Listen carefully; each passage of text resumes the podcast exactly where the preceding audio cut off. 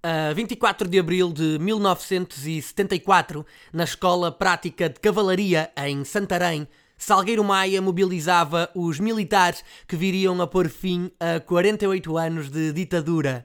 Nessa mesma noite, o Sporting é derrotado por 2-1 na então República Democrática Alemã, frente ao Magdeburgo, em jogo a contar para a segunda mão da meia-final da Taça das Taças, e é eliminado da prova que viria a ser ganha pelos alemães após derrotarem o AC Milan na final.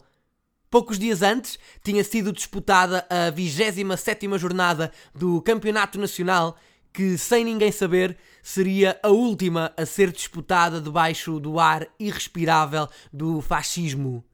Os resultados foram os seguintes: Beira-Mar 1, Sporting 1, Oriental 2, Belenenses 3, Benfica 5, Académica 0, Vitória de Guimarães 3, Olhanense 1, Futebol Clube do Porto 1, Barreirense 0, Montijo 0, Vitória de Setúbal 3, CUF 0, Boa Vista 0 e Farense 2, Leixões 0.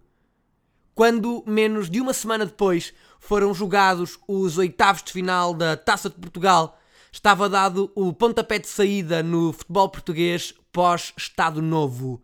Os resultados foram Atlético 1, Farense 1, o jogo seria repetido poucos dias depois, com o Forense a vencer por 3-1 e a garantir o apuramento.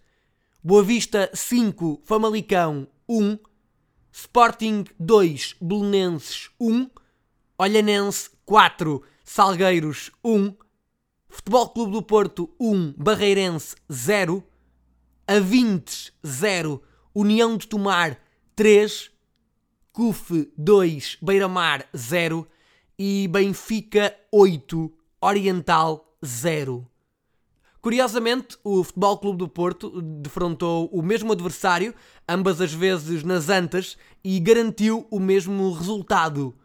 No final da temporada, o Sporting conquistou a dobradinha, vencendo o campeonato e a Taça de Portugal, o que fez dos Leões a primeira equipa a consegui-lo em democracia.